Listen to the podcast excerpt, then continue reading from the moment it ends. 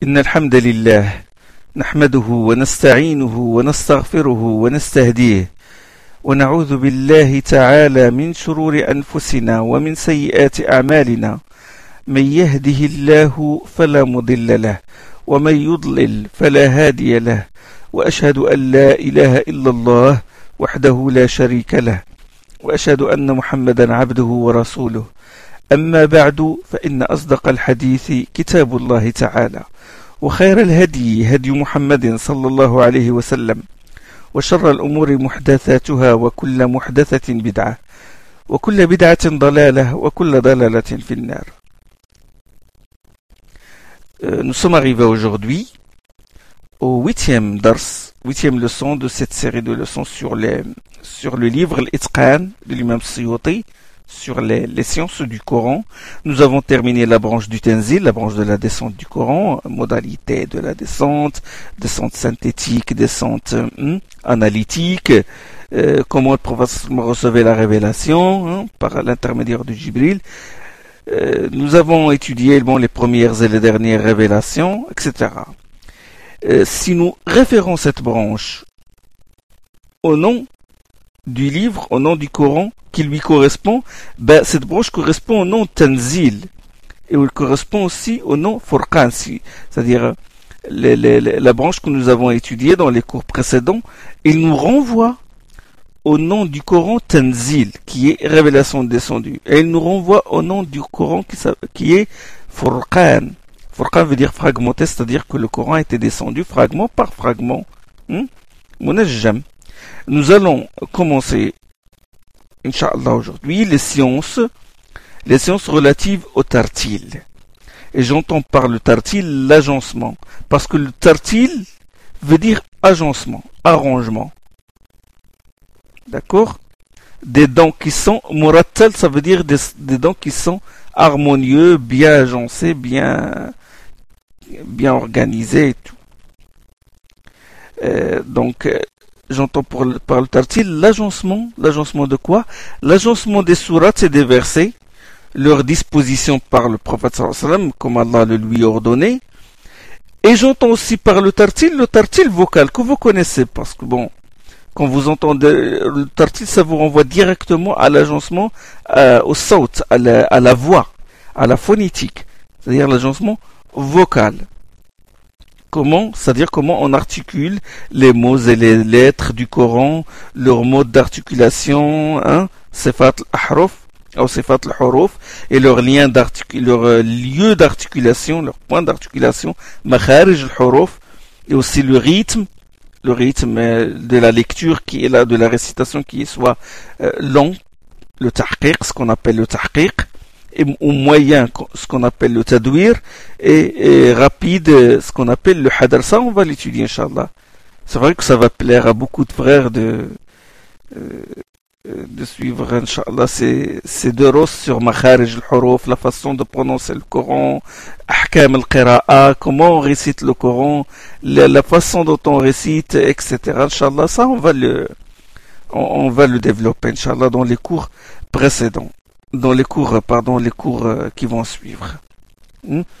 Euh, le grand chapitre des sciences relatives au tartil, et là on va, on va passer à la deuxième page, vous savez, on a fait, euh, on a schématisé un arbre qui est, bah, qui est, qui est en fait un schéma du plan du livre Al-Itqan. Et puis bon, nous avons terminé le, le rectangle où c'est marqué les sciences relatives au tanzil à la descente. Ça c'est la première page de l'arbre, de, de, de l'arborescence que nous avons dessiné. Maintenant nous allons passer à la deuxième page parce qu'on va passer à notre grand chapitre, une grande section qui est les sciences relatives au tartil, à l'agencement comme j'ai dit tout à l'heure, l'agencement des sourates et des versets et l'agencement vocal. Tartil, ahkam al-qira'a. Ce tartil-là, ce grand chapitre-là se, ramifie en trois branches. Hmm?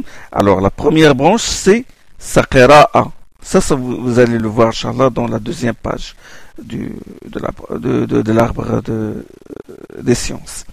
Alors, la première branche, Saqira'a, lecture, récitation. Ça, ça nous renvoie aux sept modes de formulation du Coran. Sabat ahruf. sept idiomes arabes. Et ces sept ahruf, ils nous renvoient hmm, aux qira'at que nous connaissons. Les sept qira'at recensés par Ibn Mujahid. Ibn Mujahid est mort en 324 de l'Égypte. Et à ces sept furent ajoutés trois autres qurra. Bon, les qurra, les, les lectures du Coran que nous connaissons aujourd'hui.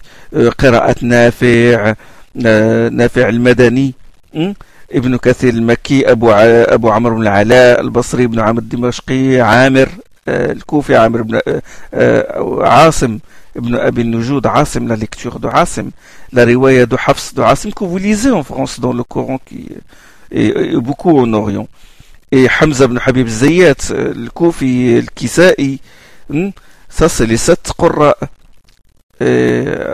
اوكيل اون اجوتي تخوا زوطخ ابو جعفر يزيد بن القعقاع يعقوب الحضرمي خلف بن هشام البزار سون فاليو on va le traiter, Inch'Allah. Hmm? Et il y a quatre autres, euh, quatre autres qira'at en plus de ces dix, il y a quatre, mais ils sont marginales. C'est celle de, de Ibn Muhaysin, al-Yazidi, al-Hassan al-Basri, al-A'mash. Bon, bien sûr, nous, euh, nous allons euh, nous allons, Inch'Allah, parler de, du mode de transmission de ces lectures. Celles transmises par une multiplicité de chaînes de rapporteurs et celles rapportées par une, une seule chaîne de rapporteurs, les qira'at qui sont de faible autorité. Hmm? Ça, ça, on va l'étudier. Donc ça, c'est la première branche qui est celle de la qira'a. Qira'a, lecture, récitation. Donc lecture, récitation, sept modes de formulation. Et puis les, les, les, les grandes, les grands qurra, etc et leur mode de transmission. La deuxième branche, on va traiter la question de la phonétique. Comme j'ai dit, ça va plaire à certains frères, beaucoup de frères. La phonétique articulatoire, la manière d'apprendre cette euh, phonétique en écoutant le cher ou la récitation ou, euh, euh, en écoutant soit le, le sa récitation, on récite devant le cheikh et puis le cheikh qui corrige. Et puis le rythme de prononciation, et puis le tajwid, hmm, tajwid, le perfectionnement de la prononciation et de la récitation, ce qui est fondamental et ce qui est complémentaire, le mode d'articulation, les lieux d'articulation, euh, pardon, le, le, le,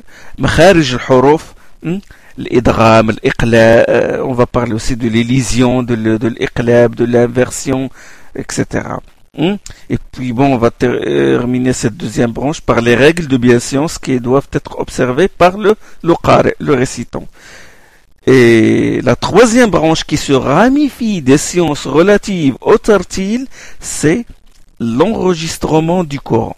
C'est-à-dire son enregistrement sur euh, le, sur euh, le papier, sa constitution, hein, sur le livre, et les scribes du prophète les kataba, katabat ceux qui ont écrit la révélation sous la dictée du prophète sous cette branche-là, on va étudier aussi l'apprentissage par cœur, comment on l'apprend par cœur, la manière de l'apprendre par cœur, hein, la répétition, le fait de, de saisir les, les, les, homonymes et les versets qui se ressemblent. Hein. Et cette branche qui est les sciences relatives, bon ça c'est les trois branches. Hein. Alors, cette branche qui est les sciences relatives à l'agencement des éléments du Coran, de cette branche-là, il ressort le nom Al-Qur'an. Nous vous avons dit que la méthode suivie par Suyuti dans sa composition de son livre Al-Itqan repose sur les noms du livre, repose sur les noms. C'est-à-dire des noms Furqan et Tanzil, il a déduit les chapitres sur la descente du Coran. Euh, du nom Burhan, Burhan qui veut dire euh, euh, argument, parce que Burhan c'est l'un des noms du Coran. Et de ce nom-là, il a sorti les chapitres sur la précédence du Coran, sur son limitabilité. Hein. Et sur le du nom Al-Bayan, exposé explicite, parce qu'Allah il a appelé le Coran Bayan, Bayan Il a, il a sorti de ce nom-là le chapitre, les chapitres sur le ta'wil, l'interprétation du Coran. Hmm? Al-Qur'an. Donc ça, le chapitre qui ressort, le chapitre de Tartil ressort du nom Al-Qur'an. Que signifie le nom Al-Qur'an? Que signifie le Qur'an? Le nom. Ça, le nom le, le Imam Suyuti le traite dans le 17e chapitre de son livre Al-Itqan, fi.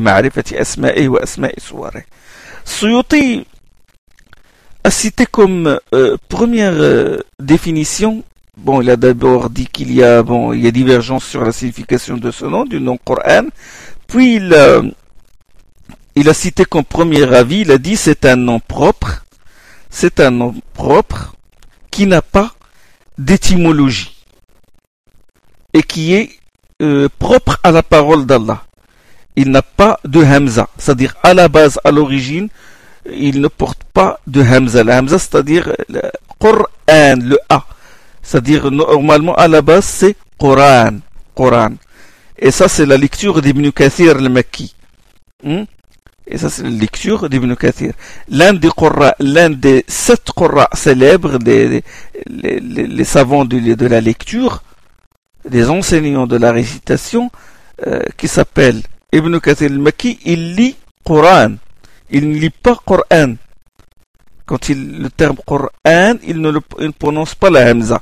Il fait le tashil. Euh, l'a dit, Donc c'est un nom propre.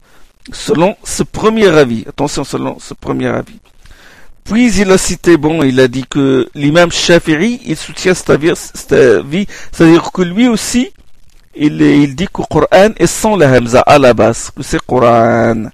Puis il a cité un récit rapporté par le Bayhaqi et Al-Khatib, que, que Shafi'i, le Bayhaqi et Al-Khatib al-Baghdadi, il rapporte que Shafi'i prononçait la Hamza dans le verbe Qara'at quand il prononçait le verbe qara'a, il prononce la hamza, il dit qara'at.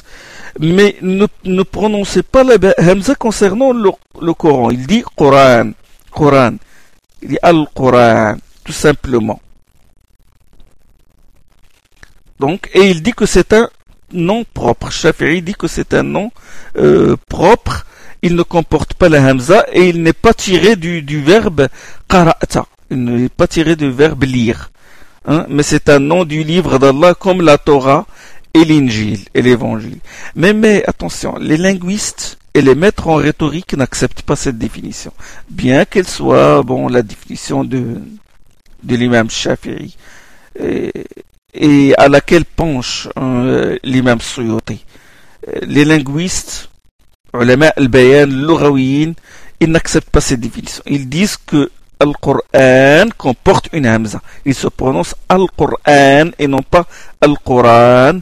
C'est d'ailleurs la lecture de, de, des six autres, c'est-à-dire Nafi', euh, euh, Asib Abi Nujud, Al-Kisa'i, les six autres, tous ils prononcent Qur'an avec hamza. Hmm? Sauf le Makki. Ibn Kathir al-Makki, il dit Coran. Et Hamza, Hamza, c'est pas, c'est pas qu'il ne prononce pas Coran. Mais quand, par exemple, le Coran vient à la fin d'une, d'une phrase, il dit Coran comme ça, c'est sa règle de lecture. Concernant tout ce qui est mahmouz. Tout ce qui porte Hamza. Par exemple, quand il s'arrête sur Shay'a, il dit Shay'a. Il ne prononce pas la Hamza à la fin. Le waqf de, de, de l'imam Hamza Zayet euh, est spécial, c'est-à-dire il s'arrête, il ne s'arrête pas sur les Hamza. Il dit, par exemple, il dit, concernant le Coran exactement, précisément, شهر رمضان الذي أنزل فيه القرآن شهر رمضان الذي أنزل فيه القرآن هدى للناس il la prononce comme ça c'est-à-dire il prononce un il la prononce mais quand il s'arrête sur Coran, il ne prononce pas la Hamza. Il dit Shahru Ramadan alladhi unzila fihi al-Quran.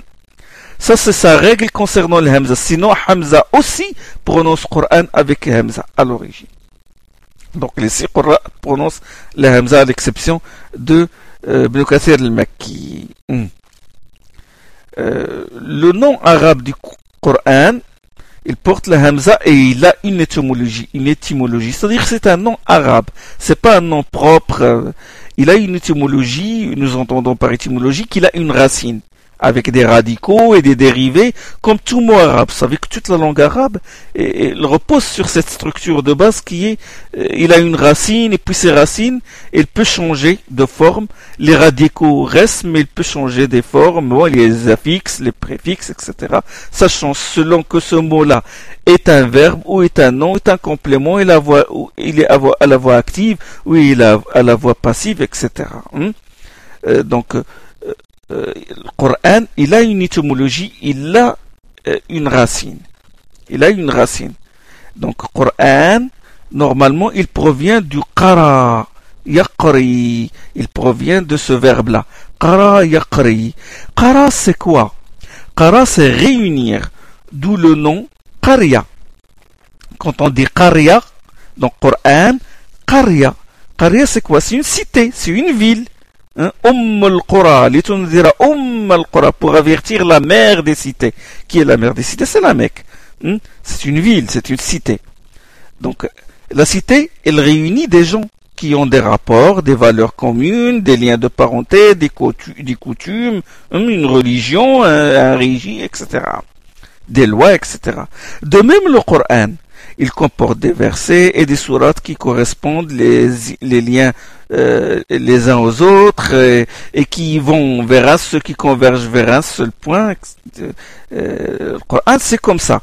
Donc, euh, ça, c'est le lien du Coran entre le Coran et la Qariya. Et le verbe Qara qui signifie réunir. Donc le Coran, il réunit, il réunit le, il réunit le tawhid, les valeurs morales, il réunit les, histoires des prophètes, euh, euh, d'accord? Et les versets et les sourates ont, des points communs. Ils conversent toujours vers un seul point, c'est-à-dire le tawhid, les ahkam. Euh, Coran, Coran, Coran peut provenir, aussi du verbe qara'a. Qara'a. Qara'a. Et qara'a, le qara' ou le qur'a, c'est le son menstruel. Là, j'essaie de vous expliquer l'origine du mot Coran pour que personne ne vienne de dire que c'est il a une origine euh, étrangère, euh, que il a une origine des Assyriens, origine euh, d'une ancienne langue. Non, c'est du pur la pure langue arabe. Il a une étymologie, il a des, il a il a des racines il remonte à des racines qui, qui sont qui se construisent sur des schèmes, etc. Donc il a une c'est c'est un, mot arabe. J'ai dit il peut provenir du verbe qara'a. Le qara'a, c'est le sang menstruel réuni dans l'utérus. Vous savez que Allah subhanahu wa ta'ala dit wal mutallaqatu yatarabbasna bi anfusihinna. Les femmes répudiées observent un délai d'attente de trois quru'. C'est quoi le ça veut dire les monstrues, le sang monstruel réuni dans l'utérus. Hmm? C'est qara, c'est les monstrues ou les fins du monstru, c'est-à-dire la, période de pureté menstruelle. Ça, c'est un, c'est un khilaf ancien entre les fuqaha, euh, divergence entre les fuqaha. Est-ce qu'il s'agit, pardon, des monstrues elle-même, c'est-à-dire l'écoulement de ce sang qui a été réuni dans l'utérus, ou est-ce qu'il s'agit de la période de pureté menstruelle? Ça, c'est un khilaf ancien entre les savants. Donc, euh, le Coran, à ce titre, est un livre de synthèse. C'est un livre de synthèse. Il réunit toutes sortes de connaissances utiles. Hmm? Le tawhid, les sciences, euh, le tawhid c'est la science la plus sublime, hein, la connaissance d'Allah et il réunit tout ce qui touche le Reib, Allah, les anges, le jour dernier, le monde euh, des djinns, le monde de la tombe, les histoires des anciens, hein, des exemples qui appellent à la raison, les raisonnements logiques, les lois, l'éthique, la rhétorique. Bon, il, englobe et il englobe aussi ce qui est juste dans les anciennes religions. Il corrige ce qui a été euh, falsifié dans les anciennes euh, religions saintes le judaïsme et le, christianisme. Donc, il réunit. Donc, la notion de réunion à travers ce sens-là. Et le nom Coran, il est construit sur le shem fa'lan. Vous savez, il y a une structure paradigmatique dans la, langue arabe. Tout se construit sur certains shem. Fa'ala. Vous savez, kataba, on dit kataba, euh, il est construit sur quel shem, sur quel paradigme? Sur le verbe fa'ala. Hein? Kitab, fi'al. Maktoub, maf'oul. Tous se construisent comme ça, de cette manière-là. Et le, le, Coran, il est construit sur le shem fa'lan. Fa'lan avec le suffixe an. C'est comme radeba, se mettre en colère. Radeba, mais radban, radma, radban. On dit radban, il est très en colère. On a ajouté le fixe an au, nom radeb, au, verbe radeba. Ou comme par exemple marfera, rafara, pardonner, et rofran, le grand pardon. Hein? Vous avez constaté avec moi hein? le an, le an, le, suffixe an. Bon, le, ce suffixe-là, an, radban, jawan, an, c'est un, c'est un, c'est un intensif. C'est un intensif. Donc, euh, l'emploi de ce suffixe intensif est pertinent parce que la lecture, la lecture qui te débarrasse des ténèbres de l'ignorance, qui te débarrasse de la de, de, de, la corruption de, de l'âme, de la misère, qui te fait connaître Allah subhanahu wa ta'ala, qui t'élève et te guide, mérite qu'on la loue et qu'on y ajoute un suffixe élogieux. Un intensif. Et qu'au lieu de dire on dit Qur'an. C'est un intensif. C'est comme un superlatif. D'accord? Donc le N, c'est un intensif. Et, euh, donc Qur'an, ça déjà à partir de, la sonorité, de, la, de, prononciation de nom, ça nous, renvoie, ça nous montre que c'est un grand livre, que c'est une qira'a qui est éminente, qui te fait sortir qui te, des ténèbres à la lumière et qui te guide vers la bonne voie. La voie du bonheur et la voie d'Allah subhanahu wa ta'ala. Dans le Coran, il y a aussi la notion de manifestation. Coran, il y a aussi, parce que les Arabes disent Ma La chamelle n'a pas produit de bête. Quand on dit Ma on attribue le verbe qara'a à la chamelle, on dit que cette chamelle n'a pas produit. Donc, produire, faire apparaître, n'a pas produit de bête, n'a pas donné naissance à un, un chamelon qui est complet. Hmm?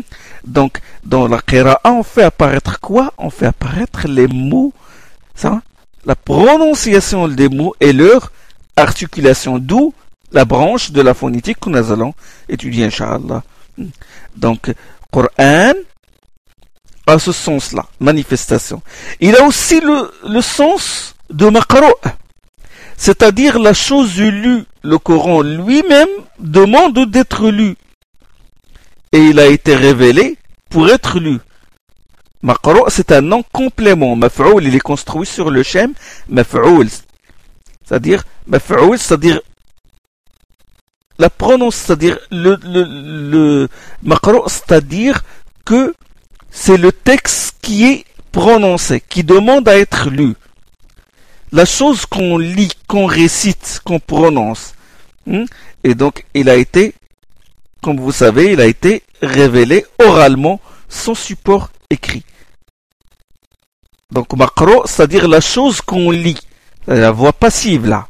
Makro, c'est la chose qu'on lit. C'est un non complément. La chose récitée. Et le Coran aussi veut dire aussi qira'a. Écoutez, quand, quelque chose est éminente, quand quelque chose est éminente, elle porte plusieurs sens. Hein?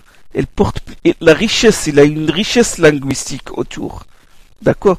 Donc le Coran, il comporte tous ces sens-là parce que c'est un il est éminent.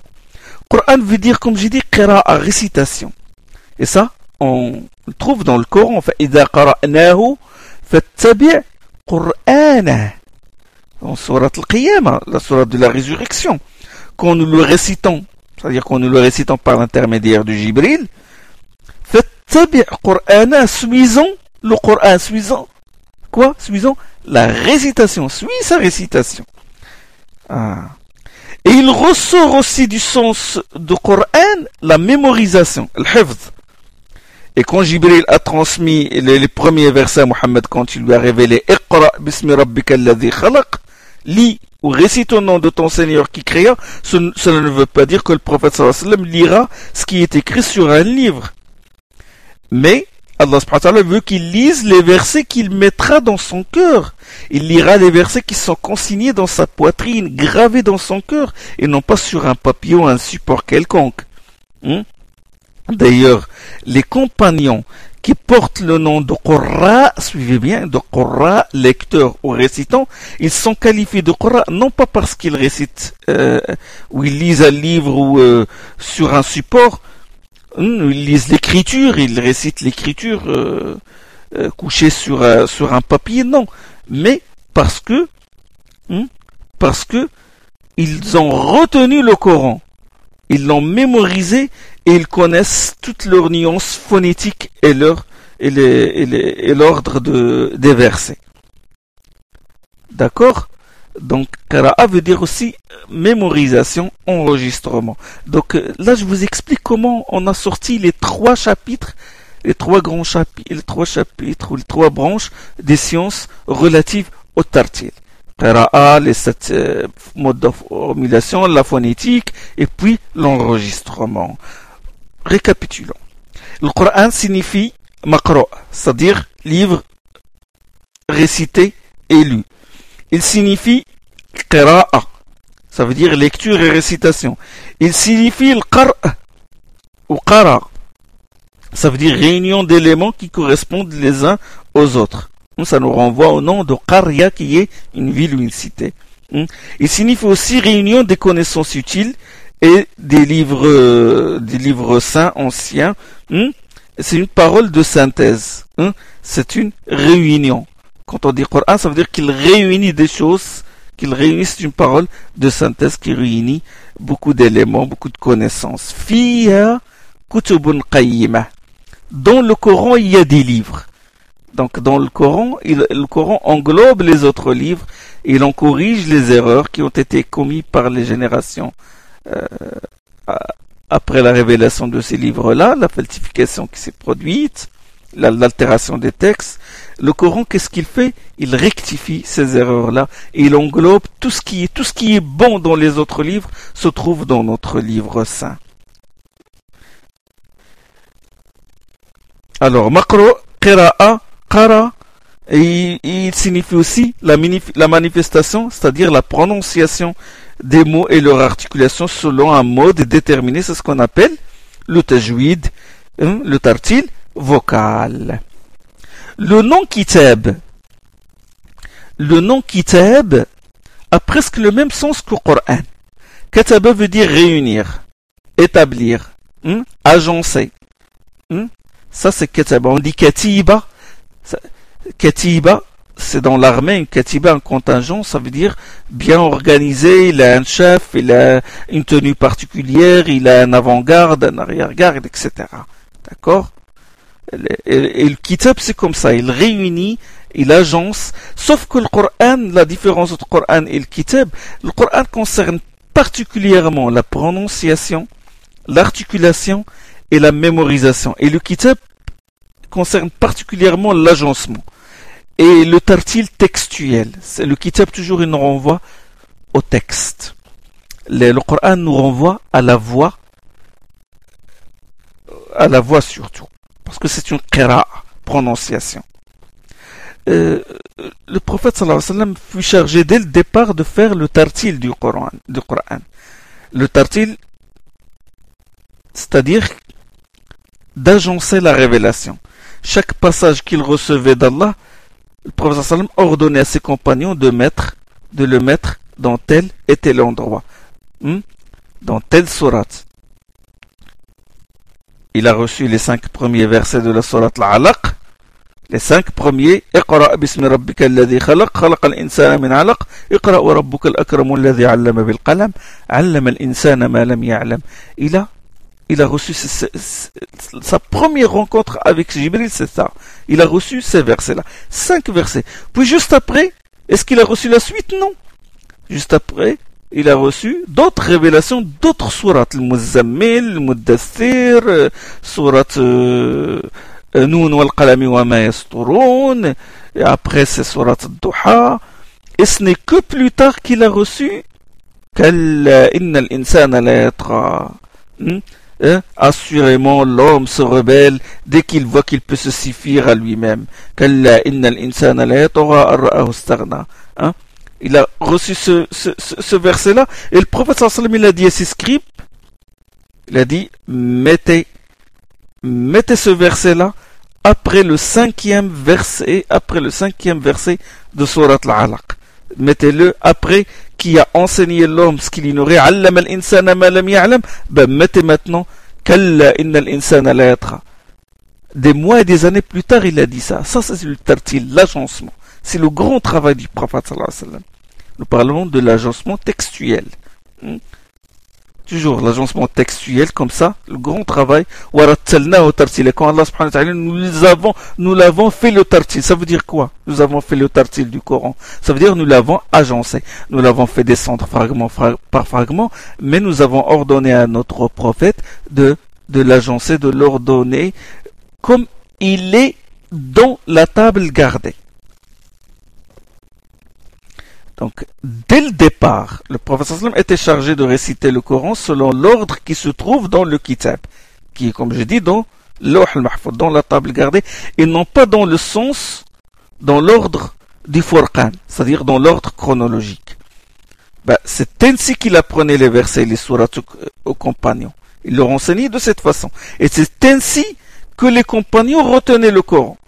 Comme on le retient aujourd'hui dans l'ordre. Al-Fatiha au début, puis le Baqara, puis Al-Imran, puis le Nisa, hmm, puis le Ma'ida, puis l'An'am, etc. Et cet ordre, comme je vous ai dit, il repose sur un enseignement divin. Le professeur sallam a désigné des scribes qui écrivent les révélations reçues et les écrivent devant lui. Hmm. Et par précaution, par précaution, le prophète sallam a dit ne transcrivez de ce que je dis que le Coran. Celui qui, a, qui transcrit de ma bouche autre chose que le Coran, qu'il l'efface. Ça c'est au début. La تكتب عني غير القرآن ومن كتب عني غير القرآن فليمحوه ce hadith est rapporté par Muslim ce hadith d'Abu Sa'id al-Khudri d'Abu Huraira bien sûr cette interdiction n'est pas absolue ce qui leur interdit, c'est qu'au moment même où il reçoit la révélation, il ne veut pas qu'il transcrive autre chose que le Coran. D'accord? Ou qu'il euh, transcrive la révélation coranique et d'autres propos du prophète sur un même support. Donc, le prophète quand il leur a dit, ne transcrivez de ma bouche que le Coran, celui qui a transcrit autre chose, ben qu'il l'efface. Il ne veut pas, il veut, il craignait qu'il y ait un mélange entre le Coran et la Sunna. Il, veut que les compagnons ne fassent pas la, la confusion entre les deux. D'accord? Quand il reçoit la révélation, il ne veut pas que quand les, les, les, scribes écrivent, il ne veut pas qu'ils le mélangent avec une explication faite durant la révélation. Non, il dit écrivez jusque la, euh, la révélation coranique. La sunna, ça, ne l'écrivez pas maintenant. D'accord? Il ne voulait pas qu'il y ait un mélange. Mais ça, c'est juste temporaire. Hmm? Après, quand les compagnons ont été initiés à faire la différence et que le professeur s'est rassuré qu'il n'y aura pas de mélange, il a autorisé de transcrire la sunna. Et il a même encouragé de le faire. La preuve, le hadith qui se trouve dans le, le, le musnad de, de l'imam Ahmad, c'est un hadith authentique. Les Quraysh, les kuffars, les mécréants de Quraysh, ils ont dit à Abdullah ibn Amr, ibn al-As, ils lui ont dit, tu écrivais tout ce qui sortait de la bouche du prophète de Mohammed. Et Mohammed n'est qu'un être humain. Il parlait sous l'empire de la colère et de la bonne humeur. Et bon, ils ont voulu faire douter Amr ibn parce, euh, Abdullah ibn Amr ibn al parce qu'Abdullah ibn Amr ibn al écrivait la sunna. Euh, et Abdullah, il s'est rendu chez le prophète sallam. Il lui raconta ce que les Quraysh lui avaient dit. Et là, le prophète sallam le rassura. Il lui a dit, Oktub. فوالذي نفسي بيده il lui a dit, écrit. Par celui qui détient mon âme dans sa main, il n'émane de moi, il ne sort de ma bouche, ou il n'émane de moi que de la vérité. Les paroles de prophète que de la vérité. La hawa. Il ne parle pas sous l'empire de la passion. D'accord? Et il a, il a, il a, il a ordonné d'écrire à, à Shah, un yéménite. Euh, Le professeur m'a fait un prône qu'il a dispensé à la Mecque euh, quand il l'a conquise. Et puis Abu il a, il a dit au professeur écrivez, écrivez pour moi ce, que je veux écrire euh, ce que tu as dit dans cette dans ce prendre-là pour que je le lise à, mes frères qui sont au Yémen. Et là, le professeur il a ordonné, il a dit aux compagnons, écrivez, écrivez pour euh, Abu Shah. Donc, il a encouragé l'écriture. Ce hadith se trouve dans le, le Sahih al-Bukhari. Et là, lui-même dit, sallallahu alayhi wa sallam, il a dit enregistrer par écrit la science. C'est-à-dire l'enregistrement. Pas, pas le hifd, mais l'enregistrement, taqiyid. Ça, c'est hadith de Anas qui est authentique, qui est Sheikh Albani qualifié d'authentique. Alors ça, nous avons parlé de, de la définition du nom, d'où vient ce nom Coran. Et là, Coran, ça nous renvoie aux sept ahraf, aux sept modes de formulation du Coran. Nous allons revenir sur les sept modes de formulation euh, du Coran avec plus de détails maintenant, Inch'Allah. Mais suivez-moi. Alors, les ahruf. Les ahruf sont... Bon, Suyuti, il a parlé, il a donné beaucoup d'avis, beaucoup de définitions. Ils ont dit, il a dit que les, avants, les savants pardon, ont, ont divergé sur euh, le sens à donner à ces, à ces, à ces ahruf, parce que bon, il y a des hadiths authentiques le prophète sallam a dit, ça je, voulais, je vous ai déjà cité ces hadiths-là dans les deux sahih, hadith d'Ibn Abbas, le prophète sallam a dit, Jibril m'a fait réciter le Coran selon, selon un seul harf, un seul mode de formulation, et je ne cessais de lui en demander davantage jusqu'à ce qu'il arriva à sept ahraf. Le hadith de Ibn Ka'b aussi. Le prophète sallam, il a dit, quand, quand Jibril est venu avec un seul harf, lui réciter le Coran selon le harf de Quraysh, le mode, la, la, langue de Quraysh, le prophète lui a dit, lui a dit, il veut davantage, c'est-à-dire il veut que le Coran soit récité selon d'autres langues, selon d'autres idiomes. Hmm? bon, comme j'ai dit, Suyuti, bon, il a, il a, il a donné, il a cité plusieurs propos, mais il est pertinent de dire que le harf c'est le mode de formulation. C'est le mode de formulation de, certains mots, de certains mots du Coran. Et le mode aussi de prononciation de certains mots.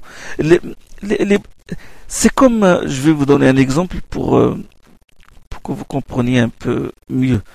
Euh, vous savez, bon, tous les tribus parlent la langue arabe. Mais pour désigner une même chose, ils emploient des mots différents. L'arabe de base, c'est l'arabe de Quraysh. Quand, euh, quant à l'arabe, par exemple, de Hudayl, de Kinana, de, de Qais Aïlan, de Az Shanoua, de Tamim, de Kinda, du Hijaz, ce sont des variantes de la langue arabe. Hein. Bon, l'exemple pour le français, on dit par exemple, après 69, on dit 70. Mais en Suisse et en Belgique, on dit, on dit 70. Après 89, on dit 90 en France. En Suisse, en Belgique, on dit 90. Hmm, on dit, par exemple, euh, quand on dit à tout à l'heure, en Belgique, on dit à tantôt. Donc, il y a des variantes. Ou entièreté. Les, les Belges disent entièreté. Les Français disent l'intégralité ou la totalité. Bon. Bah, c'est pareil. En langue arabe, c'est comme ça. Il y a, il y a ces variantes-là. Euh, euh, dans le Coran, par exemple, il dit كمثل الذي ينعق بما لا يسمع إلا دعاء ونداء. دون سورة البقرة ينعق. ينعق لو مو ينعق لو فيرب ينعق إلي أمبلويي باغ لا تريبي دو طيء سي با قريش كي أمبلوا سو نون لا قريش اللي يصيح صديق يكري ينعق صديق كري مي سي لا تريبي دو طيء كي سي لا لونغ دو طيء سي لو مود سي لو حرف دو طيء فلا تعضلوهن L'adl, l'adl ça veut dire emprisonner, empêcher. فلا تعضلهن dans le Coran. فلا تعضلهن أن ينكحن أزواجهن إذا تراضوا بينهم بالمعروف dans Surat al-Baqarah. Donc adala, adala ça veut dire empêcher. Et ça, adala c'est un mot de la langue de la tribu de Azd Shanoua. C'est une autre tribu que la, langue, que la, la tribu de Quraysh. يمسسكم قرح le qarh إن يمسسكم قرح فقد مس القوم قرح مثله قرح veut dire blessure, douleur et qarh ou qurh qarh c'est la langue du Hijaz et qurh c'est la langue de Tamim donc c'est comme ça, il y a des variantes le professeur sallam veut que le Coran soit récité selon ces variantes là ces variantes là pour, pour, pour faciliter la tâche aux tribus chaque tribu est habituée à certains mots euh, c'est comme par exemple les Belges, ils sont habitués à dire 90, 70, ils ne sont pas habitués à dire 70 ou 90. Hein. Donc les tribus, les tribus arabes sont habitués à certains mots. Euh, certaines tribus oublient même les autres euh, variantes.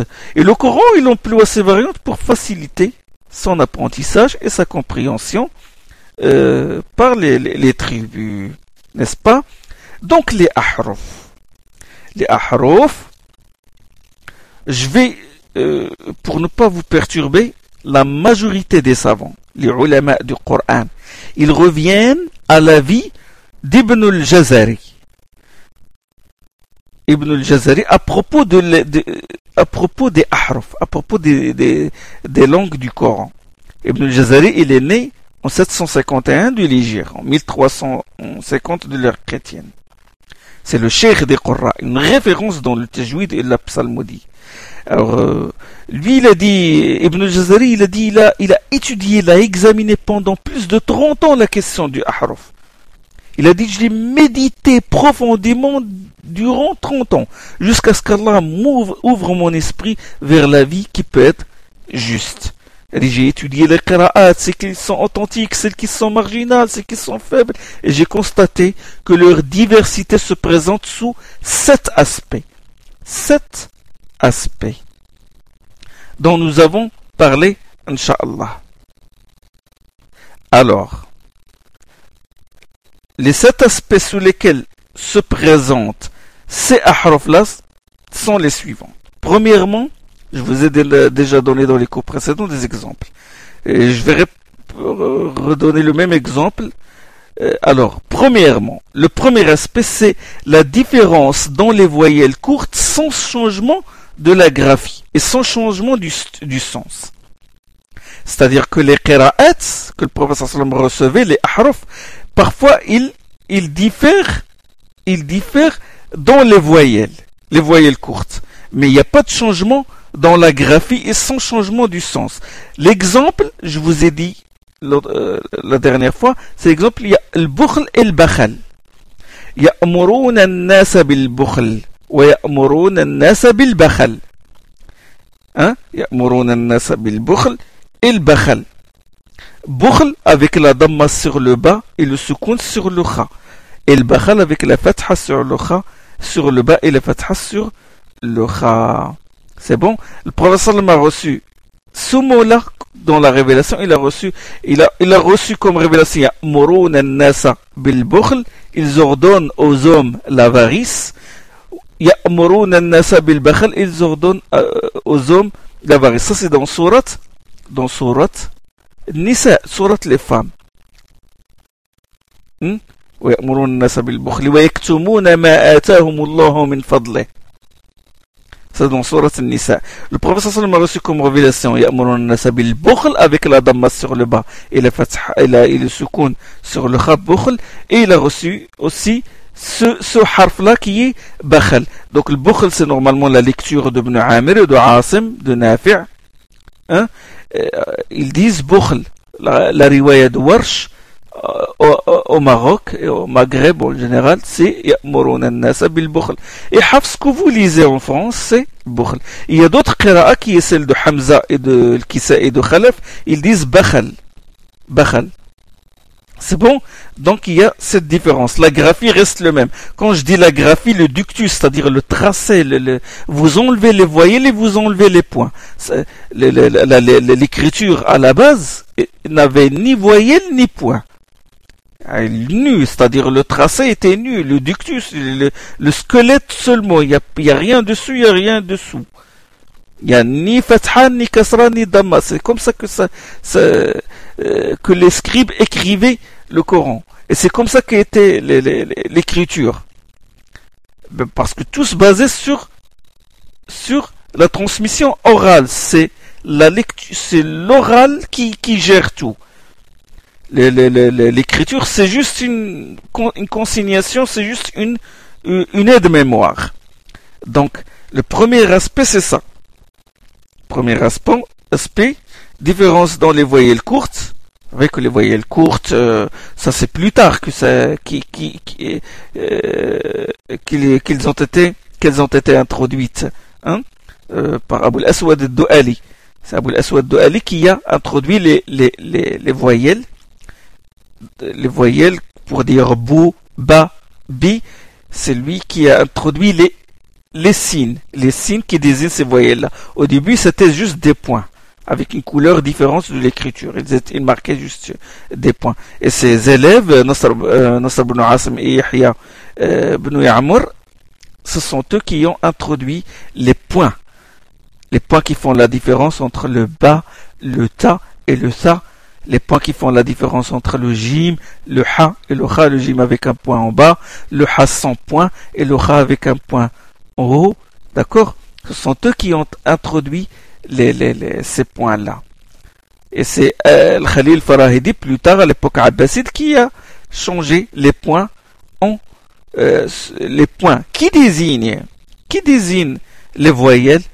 Euh, il, les a changés et il a mis à la place de la damma, il a mis un petit waw et le ha c'est un petit trait qui, qui, nous rappelle le alif, c'est un alif incliné, horizontal, semi-horizontal et la kasra c'est un ya dont il a coupé la tête. Hein? le... Donc c'est comme ça que, euh, que, cela s'est produit. Euh, voilà, il y a différence. Le premier aspect, c'est celui-là. Ou comme on dit par exemple, avec la fatha sur le signe, ça, au-dessus, et wala tahsibanna. Warsh, il dit wala tahsibanna. Ça, la voyelle au-dessus de la lettre, et Warsh, Nafi', il, il, il prononce si au lieu de ça. Ou Ya'kifun, Ya'kufun, Ya'kifun avec la kasra sous le kaf, Ya'kufun avec la damma sur le kaf. Ça c'est la première, c'est le, premier aspect sur lequel se présentent les, différences, les différentes euh. Donc ça c'est le premier aspect. Le deuxième aspect, c'est la différence dans les voyelles courtes changement, sans changement de sens. Ça c'est le deuxième aspect. Donc différence dans les voyelles courtes, ou pardon, différence dans les voyelles courtes avec changement de sens. Au début c'est sans changement. Là c'est avec changement de, de sens. Comme par exemple, فتلقى آدم من ربه كلمات فتاب عليه. Donc, euh, et selon une autre lecture, فتلقى آدم من ربه كلمات فتلقى آدم من ربه كلمات فتلقى آدم من ربه كلمات Donc, deux lectures. Selon la première, Adam reçut alors les paroles de son Seigneur. Ça, c'est un harf. Et selon l'autre harf, Adam, ce sont les paroles qui ont reçu Adam. C'est comme les paroles divines qui ont reçu Adam et qui l'ont sauvé. D'accord Donc changement de voyelle, dire euh, euh, une différence dans la voyellisation des vocables qui entraîne des modifications sémantiques. La graphie des vocables reste la même. Si on enlève les points, on enlève les voyelles, vous allez lire les deux graphies les mêmes. Les deux, il n'y a pas de différence. Mais quand on ajoute les, les, les, voyelles, on va voir que dans Adam, selon la première lecture, c'est Adamou, Adamou, avec la damma sur le même, sur le mime. Et dans la deuxième lecture, c'est la fatha sur le mime. Fatalaqqa Adama. Fatalaqqa Adama min kalimatin. Donc, euh, euh, comme ça, avec changement de sens. Donc, c'est le premier harf qui est, euh, le premier harf, fatalaqa Adamu, avec la damma sur le même, c'est la, la, majorité des Qur'an qui lisent comme ça. Hmm? C'est la majorité des Qur'an, ils disent Adamu. Et Adama, ça c'est la lecture d'Ibn Kathir al-Makki, c'est l'un des sept Qur'an. D'accord? Donc, selon la première lecture, Adam est le sujet c'est lui qui a reçu les paroles d'Allah. Adam reçut alors les paroles d'Allah. Et selon le, le, selon le deuxième harf, c'est euh, c'est Adama. Ça veut dire que c'est Adam et le complément. Donc le premier harf, Adam c'est le sujet et Kalimat c'est le c'est le complément. Adam c'est le sujet il reçut des paroles de son Seigneur. Selon la deuxième lecture, Adam, c'est un complément qui est antéposé et kalimatun fatalaqqa Adam min rabbihi kalimatun et kalimatun c'est le sujet. C'est un sujet post-posé. Fa'il muta'akhir. C'est-à-dire que ce sont les paroles qui ont reçu Adam, qui l'ont rencontré. Donc sans, changement de graphie. Ça c'est le deuxième aspect. Là, je dis les variantes. Le prophète sallam recevait ça et ça. Les deux variantes, le prophète les recevait, comme j'ai dit. Parce qu'il a reçu le Coran selon sept ahraf. D'accord? Par miséricorde à l'égard des, tribus. Donc, le troisième aspect, le troisième aspect, il y a différence de lettres avec changement de sens, mais sans changement de graphie. Ça, c'est le troisième. Différence de lettres avec changement de sens et, changement, et sans changement de graphie. Exemple هنالك تبلو كل نفس ما أسلفت ça c'est surat Yunus Tabelou, chacun trouvera manifeste ce qu'il aura accompli.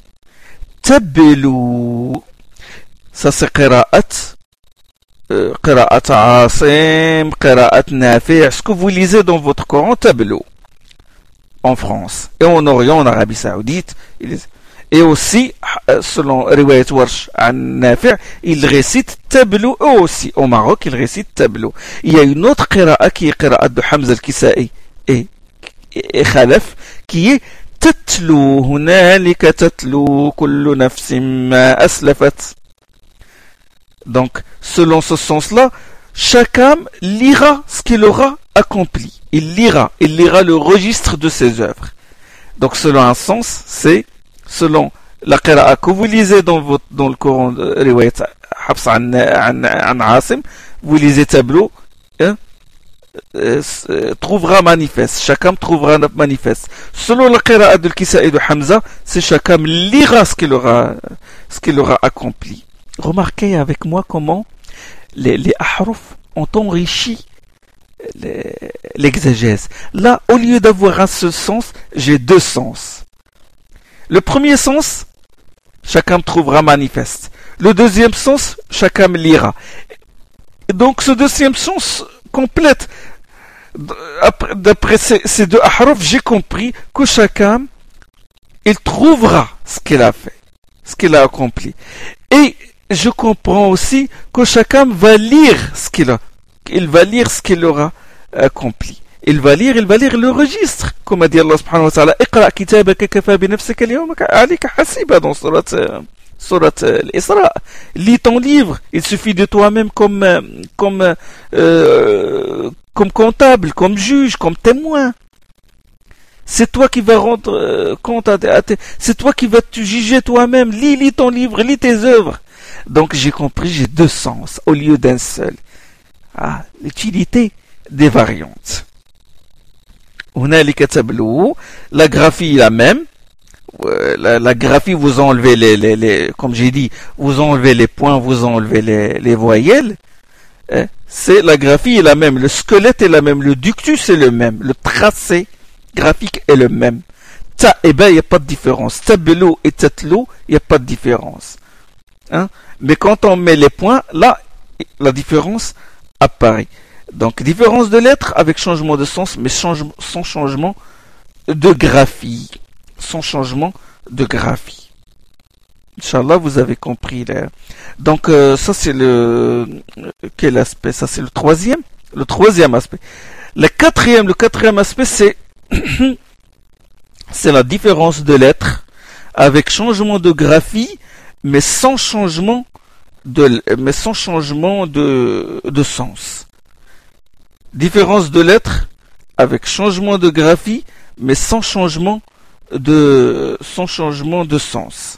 Exemple, بسطة واذكروا إذ جعلكم خلفاء من بعد قوم نوح وزادكم في الخلق بسطة بسطة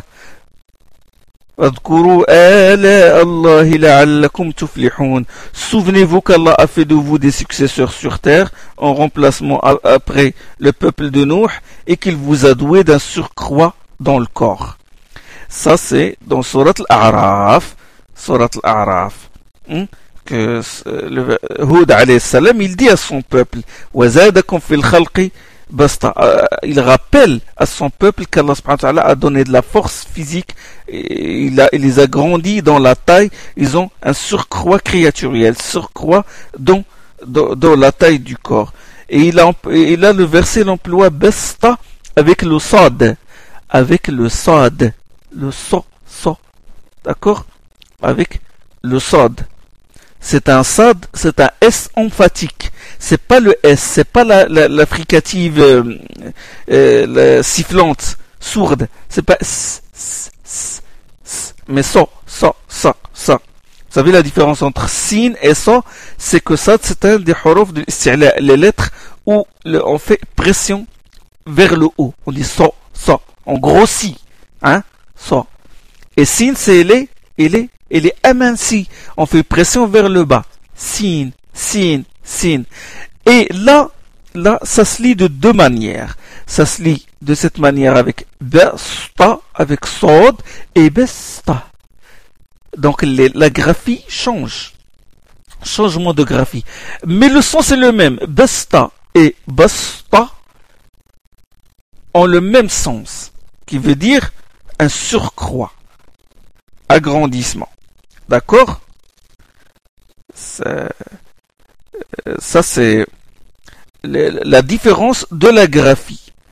Donc, euh, basta. Mais dans ce verset-là qui se trouve dans Surat Al-A'raf, وَزَادَكُمْ فِي الْخَلْقِ بَسْطَ زَادَكُمْ فِي الْخَلْقِ بَسْطَ Elle est écrite avec le sad. Avec le sad, vous savez, le sad c'est le rond comme ça. comme, c'est comme on, dessine une souris avec le, le rond et puis le petit, le petit la queue comme ça. Ça, c'est le sad, un rond comme ça. Et au-dessus, ils ont marqué un signe. Signe. la lettre S, la lettre signe, avec les trois dents. Hmm? Signe. Donc, au-dessus de ça, pour avertir le lecteur qu'il se prononce de deux manières. C'est-à-dire les scribes, quand ils sont arrivés à ce verset-là, dont, euh, dont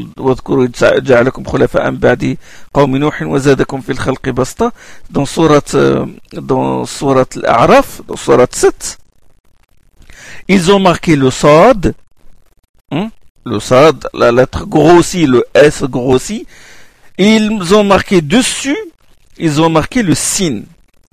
Sin. C'est-à-dire pour dire, avertir le lecteur qu'il se prononce de deux manières et que ces deux ahraf, il s'agit de deux ahraf là. Il s'agit de deux modes de formulation de deux ahraf. Hmm? Euh, donc, euh, ça c'est le, le sad et le sin. J'ai les deux, avec le sin avec la pression en bas, hein, la, lettre sifflante, sourde, et ça c'est les riwayat de Souci, d'Ibn Zikwan, de Qunbul et de Khalaf an Hamza. Ces, quatre-là lisent sin basta. Et l'autre manière c'est basta avec le sad, le S emphatique, ça c'est la lecture de Qalon, de Warsh, hein, de de Nafi' et la lecture que vous lisez aussi de Hafs, vous lisez de euh, Riwayat Hafs, vous lisez de cette manière avec le sad. C'est comme ça que vous lisez dans votre dans le Coran en France et c'est comme ça qu'ils lisent en Orient, d'accord? Et aussi les Marocains, les, les, Maghrébins, ils lisent comme ça selon la riwayat de Warsh. Ils lisent avec sad. Hein? Contrairement à Souci ibn Zikwan et Qunbul, riwayat Qunbul et riwayat Khalaf selon la lecture de Hamza, ils lisent bes pa avec le sin. Donc bes et bes. D'accord? Euh, Il y a euh, euh, différence entre les deux.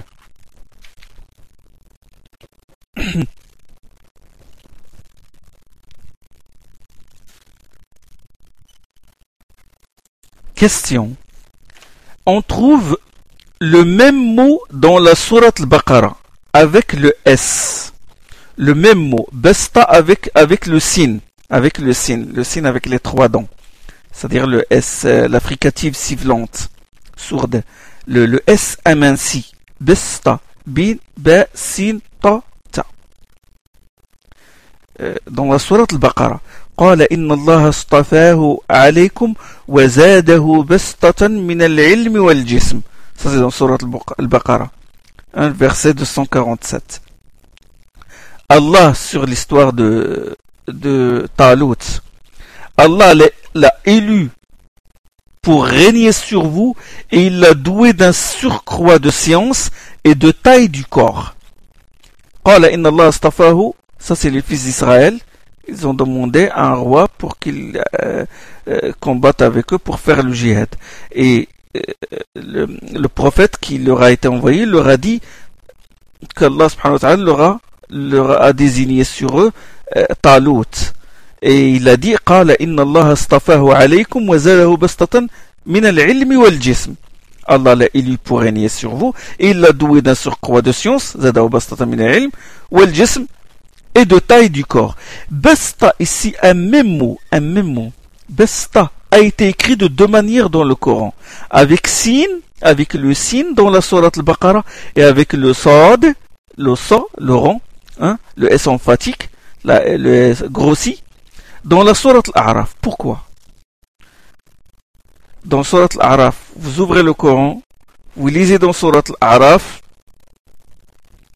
واذكروا إجعلكم خلفاء بعد قوم نوح وزادكم في الخلق بسطة dans ce basta là il y a le sad et au-dessus ils ont marqué le petit signe surmonté d'un petit signe et dans surat al-Baqarah ici il a dit قال إن الله اصطفى عليكم وزاده في الخلق بسطة avec le, le signe simple le signe aminci aminci avec les trois dents pourquoi cette différence là pourquoi cette différence là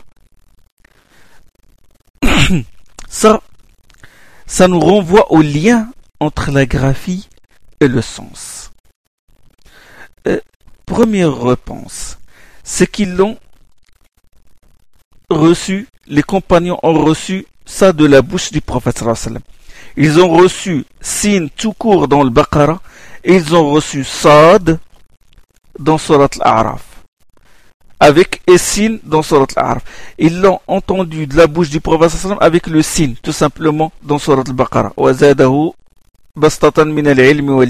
avec le signe. Ils n'ont pas entendu de la bouche du prophète la lettre Sad. Suivez bien. Dans la sourate Al-Araf, ils ont entendu les deux, les deux variantes. Ils ont trouvé qu'il y ait deux ahraf. Méditez avec moi cette précision dans l'enregistrement des, des, scribes. Sad et Sin dans sourate Al-Araf. Dans la sourate Al-Baqarah, un seul homme qu'Allah a doté du grand détail. Un seul homme, c'est Talut. Dans Surat Al-Araf, c'est tout un peuple. Le peuple de Houd a été doté d'une grande taille et d'une grande force. Donc, puisque Talut est un seul homme, pas plus, un seul, le Coran, il a employé le S qui est bas, le S aminci, le S sourd, et aminci avec pression vers, le bas. Besta. Puisqu'il s'agit d'un seul homme. Mais dans la sourate, l'Araf, c'est tout un peuple, des milliers de gens. Donc la lettre qui convient est la lettre grossie. Besta. Plusieurs hommes. Besta. Hein? Ça c'est, subhanallah, la relation entre le, la lettre, la graphie et le sens. Et ça, vous allez trouver aussi dans un autre exemple, Wallahu yaqabidu wa yabisut. Dans Surat al-Baqarah, vous allez trouver yabisut avec le sad, avec le S emphatique, surmonté du, signe qui, euh, du, S ou signe qui est aminci. Hmm? Wallahu. Et dans, dans, dans un autre verset, vous allez trouver Allahu yabisut rizqa. Dans un autre verset, Surat Al-Ra'd, Allah yabsutu avec le signe tout simplement, pas le sad. Pas le. Et cette différence, subhanallah, c'est la même chose, c'est-à-dire quand, quand Allah il dit Wallahu quand il s'agit d'une largesse absolue, il emploie le sad, emphatique, large. Mais quand Allah subhanahu wa dit il, il, il, il ouvre la subsistance à qui il veut, il a c'est-à-dire qu'il euh, c'est une largesse ici restreinte liée à des personnes, c'est-à-dire les personnes qu'il veut. Alors là, il a employé le signe tout court, le S, le S, signe sourd, la fricative sourd, aminci, où on fait pression vers le bas. Signe yabisut. Wallahu yabisut rizqa yasha. Relativement aux gens qu'il veut. Mais yabisut, wallahu yaqbidu wa yabisut, ça c'est absolu. Et donc il convient qu'il emploie le sad. Ça c'est autre, ça c'est une autre science. Ibn al-Bann al-Murrakushi, il a fait un ouvrage, un livre complet sur ça. Rien que la relation, parfois la relation entre le son, le son de la, lettre et le sens. Ça, subhanallah, le Coran est vraiment un, un miracle. Donc nous sommes arrivés à j'ai dit la quatrième, le quatrième aspect, c'est-à-dire la différence de lettres avec changement de graphie, mais sans changement de sens. Sans changement de sens. Et il nous reste les deux derniers, le cinquième et le sixième, que nous allons faire, Inch'Allah, le, le, le cours prochain. سبحانك اللهم بحمدك أشهد أن لا إله إلا أنت أستغفرك وأتوب إليك